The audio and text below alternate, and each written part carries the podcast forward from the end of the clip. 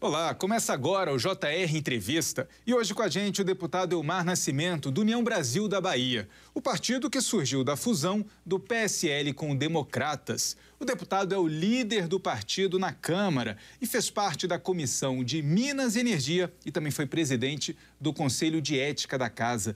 Seja muito bem-vindo, deputado. Eu que agradeço. Prazer.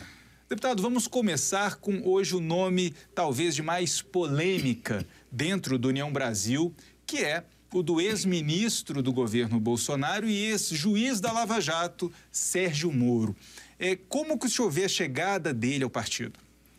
Olha, é uma filiação do ministro Moro, que é um grande brasileiro, um grande magistrado, enobrece qualquer, enriquece qualquer partido a gente o recebe de braços abertos para que ele se engaje. É, ele se filiou e transferiu o título dele para São Paulo. E eu tenho certeza que se ele resolver por se candidatar, ele será um, um dos grandes quadros do nosso partido no estado de São Paulo. Mas Sérgio Moro, afinal, é um pré-candidato à presidência da República? O que eu tenho defendido, e acontece muito, nós passamos por um trauma recente um prefeito se filiar no partido, ter todo o investimento nosso de fundo partidário conquistado graças à votação das bancadas do partido e 30 dias depois de eleito migrar para outro partido. Então, o partido está em formação, adquirindo identidade e por isso que eu defendo a candidatura de um candidato raiz. Tenho conversado muito com os deputados da bancada e acho, pelo menos o que eu já percebi de uma imensa maioria, que ninguém nos representaria melhor na disputa presidencial nesse primeiro ano depois da fusão e da criação do União Brasil do que o nosso presidente Luciano Bivar. Eu defendo o nome dele para presidente da República. Só falta convencer o presidente Luciano Bivar disso. Não, eu acho que ele já está convencido, ele é um homem de missão, ele é o idealizador desse partido, o maior responsável pela fusão. E se ele tiver essa convocação, como a gente está tentando construir, unânime das bancadas e dos diretórios, eu tenho certeza que ele vai estar disposto a cumprir essa missão. Mas pensando no potencial eleitoral, Luciano Bivar pode ter um desempenho melhor do que Sérgio Moro, que já aparece em terceiro nas pesquisas? Olha, todo mundo. É, você começa uma eleição majoritária, você só sabe como começa, não sabe como termina. Se tem dois, ou três, ou cinco, ou oito, nós tivemos Geraldo Alckmin, que foi governador de São Paulo por diversas oportunidades, um, saiu por uma grande, imensa coligação e terminou com 3% dos votos. Nós tivemos um dos brasileiros mais notáveis da nova República, que foi o deputado Ulisses Guimarães, candidato pelo maior partido e também teve um desempenho pífio. É, e tivemos casos de quem começou com a votação, com, a, com o índice é, lá embaixo e terminou.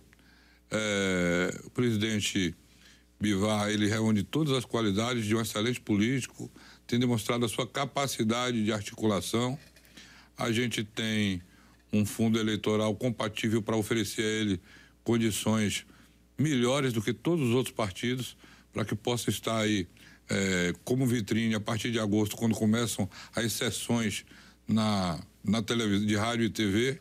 Portanto, eu acho que ele cumprirá bem a missão, quem sabe não pode surpreender por um, um desempenho grande e se transformar na grande sensação dessa eleição. O partido já tem alguma avaliação, algum levantamento, estudo interno sobre essa capacidade eleitoral de Luciano Bivar ou do próprio Sérgio Moro? Não, nós não fizemos enquete sobre isso. Até porque, nesse momento, entendemos que pesquisa quantitativa não revela muito. Se, se a gente fosse se ater isso, nós teríamos que optar ou pelo ex-presidente Lula ou pelo presidente Bolsonaro. O que a gente tem observado são as pesquisas quantitativas que não querem nenhum nem outro. Querem algo é, mais de centro, algo que fuja a esses extremos que tem feito muito mal ao nosso país. Agora, o partido do senhor, junto com o MDB, com o PSDB, com o Cidadania, buscam é, um entendimento em torno de um nome de consolidação para ser essa opção da terceira via contra as candidaturas hoje apontadas como favoritas pelas pesquisas do ex-presidente Lula e do presidente Jair Bolsonaro, que busca a reeleição. O senhor acredita que o nome de Luciano Bivar pode ser um nome de união ou o União Brasil sairia é, sem fazer essa participação, essa coligação em uma candidatura à presidência da República com outras legendas? Eu acredito que ele pode ser o nome primeiro. Ele será o único que conta com um partido absolutamente unificado, sem qualquer questionamento interno contra a sua candidatura, sem dissidências. Um partido que tem capilaridade no Brasil inteiro, tendo representação parlamentar de deputados federais ou senadores, bancada estadual em todo o Brasil. Um partido que contará com 13 candidatos a governador de estado, outros tantos candidatos a senadores, partido que tem uma bancada de 56 deputados e tem nominata feita estado por estado para ter uma representação ainda maior, com identidade. É esse o nosso grande trunfo. E nós temos é, recursos para oferecer a ele uma candidatura digna, boa. É, eu acho que isso faz com que a gente tenha uma vantagem em relação aos outros, porque 1% a 2% a 3% não quer dizer nada. Essa é a dificuldade. Eu não quero entrar em ambiente dos outros partidos, mas efetivamente eles têm uma dificuldade que é questionamentos internos aos pré-candidatos colocados por eles, seja por escolha consensual, como é o caso do MDB, seja por escolha de prévias, como foi o caso do PSDB. Mas eles têm contestação interna. Eles podem pedir apoio nosso sem resolver sequer os, a, as divisões, as suas divisões internas. Então, vão oferecer a essa tríade, digamos assim, de partidos, é, um partido unificado e resolvido com relação à candidatura do nosso presidente. Mas se os outros partidos não concordarem com essa candidatura do União Brasil, o senhor acha que o União Brasil deve sair sozinho com o Luciano Bivar ou tentar uma composição com outros nomes? Olha, qual é a ideia quando se fala em terceira via? Aí a gente tem que ser um pouco pragmático e um pouco em cima de números. Infelizmente, o Brasil hoje está do, entre dois extremos. O, o ex-presidente Lula não vai diminuir de 30%, por mais que ele apanhe, vai apanhar muito durante a campanha eleitoral, relembrando como foi os governos do PT, porque eles já foram governo. Como o presidente Jair Bolsonaro, não acredito que diminua de 30%. Você tem sempre tem 10% de indeciso ou nulo ou não vai votar. Aí temos a candidatura do Ciro Gomes, que sempre gira em torno de 10%, seja para as eleições que ele já disputou, seja porque tem demonstrado as pesquisas de opinião. Se a gente exclui o Ciro dessa discussão, nós já estamos ajudando a uma polarização que vai dar um segundo turno entre o presidente Bolsonaro e o presidente Lula. Ou traz todo mundo, se diz de vaidade, aí eu digo, inclui o PDT, que está mais para centro-esquerda, com quem está mais para centro-direita e o centro, digamos aí, do que tem sido intitulado como centro democrático, ou todo mundo se despe de vaidade e vamos objetivamente ver quem é que pode representar melhor é, todos esses partidos, eu vou defender que o nosso partido está mais robusto. O PDT vai dizer que o Ciro está melhor postado como candidato. Mas tentar chegar a uma equação comum, ah, não adianta. Aí é melhor cada um utilizar o primeiro turno para defender suas ideias, a gente já sabendo o que é que vai dar o segundo turno. E aí no segundo turno a gente se posicionar. Agora, as conversas estão começando, né? Tivemos uma reunião entre os presidentes dos partidos, né? Do União Brasil, do MDB, do PSDB, do Cidadania. É a primeira conversa de muitas ou a situação já fica encerrada? Não, essa é mais uma conversa de muitas, que deverão ser. O diálogo na democracia deve ser permanente, sobretudo no campo dos partidos democráticos. Até porque esses partidos vão estar juntos ou que seja fazendo oposição, a depender da posição que tiverem nas, nas próximas eleições, ou dando sustentação ao governo, ainda que não seja do nosso partido, mas que tenha, tenha sido escolhido soberanamente pela maioria do povo brasileiro. Então, é importante que a gente esteja sempre mantendo esse diálogo e estabeleça algumas prioridades que estão acima da personalização da eleição. A defesa intransigente da democracia, a defesa intransigente de um mercado livre, a defesa de reformas, a defesa de privatizações. Acho que essa agenda nos une e a gente deve buscar essa identidade de atuação. União Brasil acabou ficando com um tamanho de bancada bastante reduzido com o fim da janela partidária. O, a bancada era de mais de 80 deputados e agora temos 53.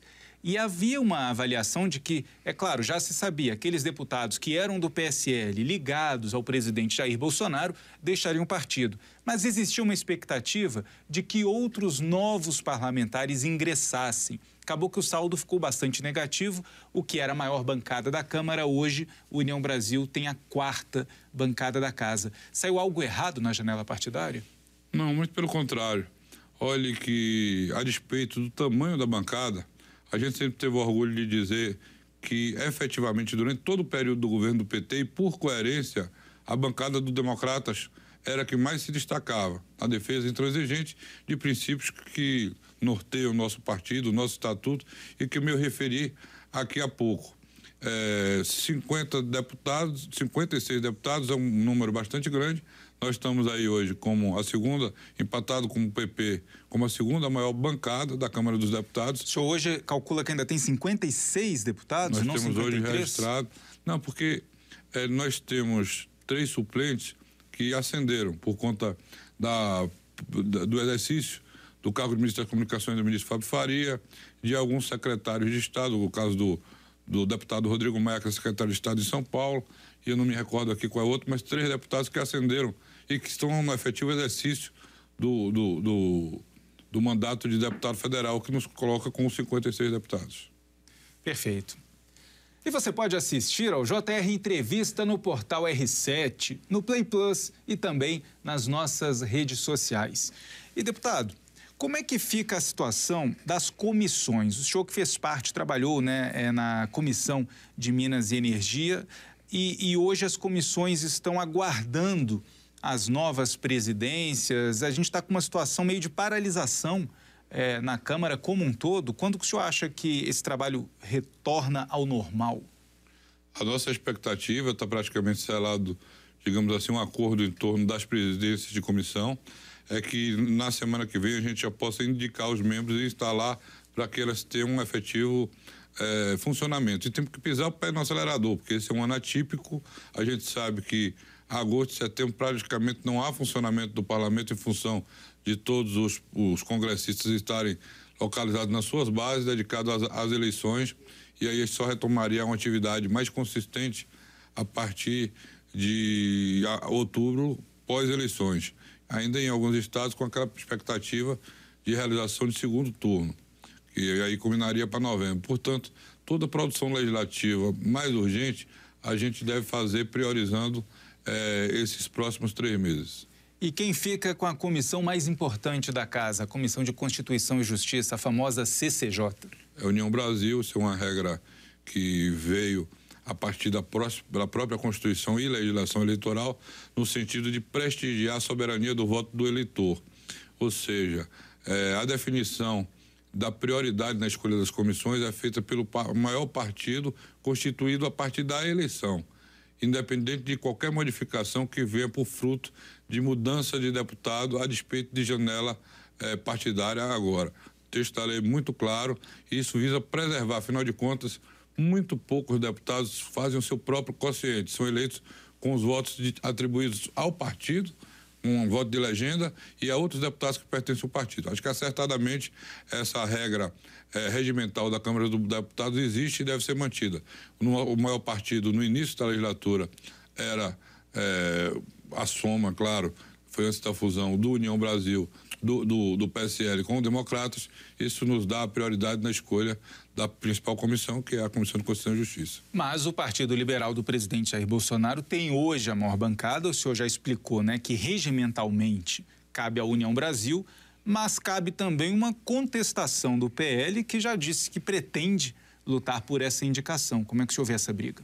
Eles pode, poderiam se lutar para outra legislatura, mudar o regimento, que eu serei contra, porque eu sou a favor de prestigiar a soberania do voto popular. Outra tese como essa defendida momentaneamente pelo PL, e eu entendo até a defesa deles, seria a gente prestigiar governo, seja ele qual for. Hoje beneficiou o PL, amanhã poderá beneficiar o PT, outra eleição pode beneficiar o PSD, porque é claro que todas as vezes que dá uma migração de deputados, ela se dá na direção do governo. É isso que aconteceu agora, o fortalecimento dos partidos que integram a base do governo o, o que mais foi fortalecido é justamente o do presidente da República. E, em seguida, o PP e o republicano, que oficialmente integram a base do governo. Então, é um movimento antidemocrático, no sentido de que é, é, os deputados, efetivamente, ao migrar de partido, eles tiverem a condição de levar o voto que foi dado a outros parlamentares e a legenda, estão é, conseguindo conquistar posições que não estão legitimadas pelo resultado das urnas. para terem direito a isso, eles submeterão a uma eleição nas próximo, no próximo mês de outubro que pode consolidar isso para eles. E União Brasil já tem um nome dentro do partido indicado para presidir a CCJ? Olha, nós temos dois nomes sendo avaliados. É, eu quero tentar chegar a um consenso e espero que seja entre eles dois mesmo, senão nós vamos tentar criar um critério que nos possa fazer decidir entre dois deputados muito qualificados, que é o deputado Juscelino Filho do Maranhão e o deputado Arthur Maia da Bahia. E aí, se não chegar a um acordo entre os dois, talvez um terceiro nome venha compor. Não, entre os dois a gente resolve. O senhor, como integrante da Comissão de Minas e Energia, chegou a debater durante o ano passado essa questão do preço dos combustíveis, da política de preço de paridade internacional da Petrobras. Nós temos né, várias soluções legislativas apresentadas, em tramitação, discutidas, inclusive uma lei aprovada e sancionada pelo presidente Jair Bolsonaro, mas lá na ponta o consumidor não viu uma redução no preço do combustível na bomba. A que o senhor atribui isso? Olha, de certa forma, a gente tem que procurar caminhar para a saída dentro da legalidade, mas que não contemple a atual política de paridade no sentido de que todo o custo nosso é conduzido em real, isso a esquerda tem razão quando defende, e o lucro em dólar. É, eu vou te dar um exemplo aqui bem fácil. A produção do gás do pré-sal é, ele é vendido em centavo, o gás é vendido em centavos de dólar, passa no gasoduto de escoamento da Petrobras e lá na frente, aí ela vai para o preço do mercado internacional e vende a 10, 15 dólares. Não é possível que a gente esteja tratando aqui de um, de um lucro exorbitante de 1.500% só porque passou no gasoduto de escoamento da Petrobras em detrimento do interesse público. Porque aí perde toda o sentido de você ter o monopólio de uma empresa que, é, que o maior capital dela é o Estado brasileiro. Aí está se pensando apenas é, no enriquecimento indevido dos sócios minoritários. Porque se fosse uma empresa estatal que tivesse, tivesse é, é, produzindo dividendos para o país, que seria todo ele revestido para o patrimônio do, do Estado brasileiro, ainda seria alguma tese defensável. Mas uma empresa de uma sociedade de economia mista, em que há investidores, capital privado, tendo lucro dessa magnitude, dessa exorbitância, é, bilhões de lucros, aí isso não é razoável, porque esse lucro está sendo em função da exploração do povo brasileiro. Mas cabe ao governo, ao poder legislativo, interferir em políticas de preço, é, porque hoje pode se justificar isso pelo interesse brasileiro em relação à Petrobras. Amanhã, sobre qualquer outra coisa, o preço da carne, do feijão, como é que fica Cabe da maneira correta.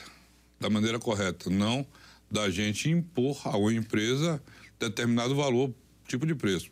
Mas a quebra do monopólio e a privatização. Só a concorrência pode levar à redução de preço. É claro que uma empresa, se você tem uma empresa que tem um custo X e está vendendo por cinco vezes isso e tendo um lucro exorbitante, se ela tiver uma concorrência de mercado que tenha oferta suficiente, vai baixar para ela ter um lucro dentro do normal, como todas as empresas privadas que existem no mundo capitalista, sobretudo no Brasil. O que não dá para uma empresa de monopólio que tem o um monopólio tenha esse lucro exorbitante, repito, em que ganha de um lado é, o, o seu sócio majoritário, que é o Estado brasileiro, mas os minoritários estão tendo um lucro absurdo. Talvez, aí digamos, que o CAD pudesse interferir nisso. Tem que fixar que tipo de lucro é que pode ser feito, para onde pode ser destinado. O problema é que nós demos uma, uma virada de 360 graus. Nós tínhamos uma Petrobras que foi apropriada politicamente por um partido e por uma quadrilha que estava lá.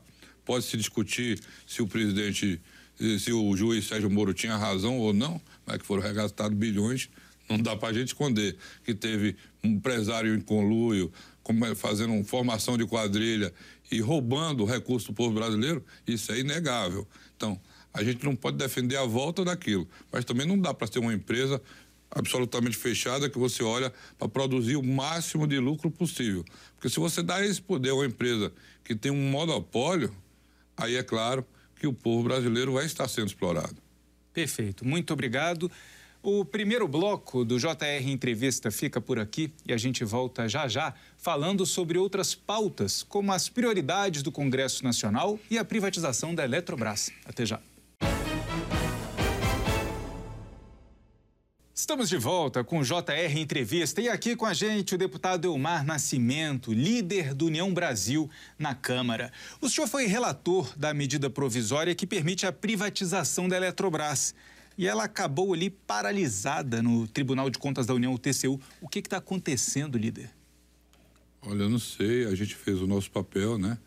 Principalmente era autorizar ou não que, através do aumento de capital, o governo federal, a União, se desfizesse da, do controle acionário da Eletrobras e nós ouvimos por aprovar isso com algumas indicações do rumo que precisava ser dado ao setor energético no país. Fizemos a nossa parte e esperamos que o Tribunal de Contas da União faça a parte dele num tempo razoável para que essa coisa possa avançar, obedecendo a interesses do Executivo e do Legislativo. O TCU diz que a privatização da Eletrobras deveria ser feita por um valor ali de, de outorga de pelo menos 130 bilhões de reais, quase o dobro do valor calculado. Esse cálculo foi feito pelo governo? É uma assessoria é, contratada mediante licitação, assessoria de várias empresas que são contratados pelo BNDES, obedecendo toda a lógica de normatização. Aqui eu não quero defender valor, acho também que o TCU está fazendo a obrigação dele na defesa do interesse público.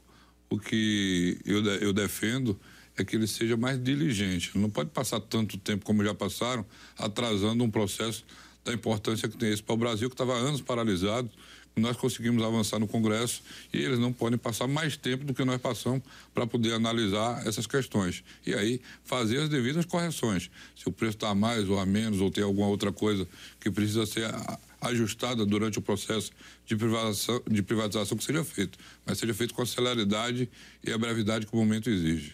E o ano é eleitoral, dá tempo de votar alguma coisa? Qual é a pauta prioritária hoje no Congresso Nacional, na Câmara? Olha, é muito complicado. É obrigado o governo dizer quais são as suas prioridades, os líderes sentarem para poder estabelecer uma pauta mínima e a gente procurar buscar consenso.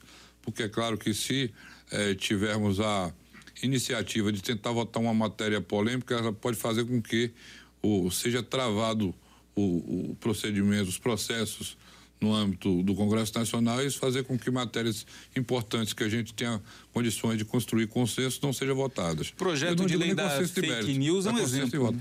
Fake news é um exemplo. A fake news é uma matéria que nos exige esse consenso, um consenso de procedimentos, não estou dizendo de conteúdo. Essa semana o presidente Arthur Lira teve uma reunião com o presidente do Tribunal Superior Eleitoral e os demais ministros que praticamente disseram o seguinte, ó, nós não vamos acertadamente, nós não vamos permitir fake news influenciando o resultado das eleições. Uhum. Não existe legislação regulamentando essa matéria. Ou vocês legislam cumprindo a obrigação de vocês, ou nós somos, seremos obrigados a fazê-lo via resolução e via decisões judiciais depois que não é mais aceitável. Acho que uma lei, ainda que venha com defeitos elaborados a partir da mente dos 513 deputados e demais e os dos 81 senadores, terá sempre o condão de ser melhor, porque a, a, nós fomos eleitos exatamente para isso, do que feita pelo judiciário. E depois não vai se queixar que eles estão legislando, se a gente deixar de cumprir a nossa obrigação. Um ponto importante nesse projeto das fake news é trazer uma responsabilização sobre o conteúdo publicado para as plataformas, que hoje não são responsabilizadas, né? Exatamente, nós estamos falando de plataformas, e aí se aumentou, digamos assim, o sarrafo, que tem uma abrangência de mais de 10 milhões de usuários. Quem tem uma, uma, uma abrangência desse tamanho, desse porte, tem que ser equiparado aos meios de comunicação social, sendo responsabilizado pelo que está sendo difundido. Afinal de contas, isso termina influenciando. Se nós temos uma legislação que é, estabelece um controle sobre os meios de comunicação de massa, é, essas plataformas que têm esse alcance têm uma espécie de condão de também ser um meio de comunicação de massa. Agora, o senhor defende que seja aprovado o projeto, mas ainda falta consenso.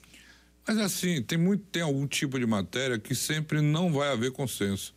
É preciso ter consenso sobre procedimento, sobre urgência, sobre necessidade de que nós estamos com o ultimato do Tribunal Superior Eleitoral e precisamos votar essa matéria e levar para o plenário quem tiver a maioria que vote e aprove do jeito que a representação maior estiver na, na, no parlamento. Perfeito. Muito obrigado pela entrevista, viu, líder? Eu que agradeço a oportunidade de estar aqui com vocês. O JR Entrevista fica por aqui. Lembrando que você pode assistir ao programa no portal R7, no Play Plus e também nas nossas redes sociais. Muito obrigado pela audiência. Até a próxima. Tchau, tchau.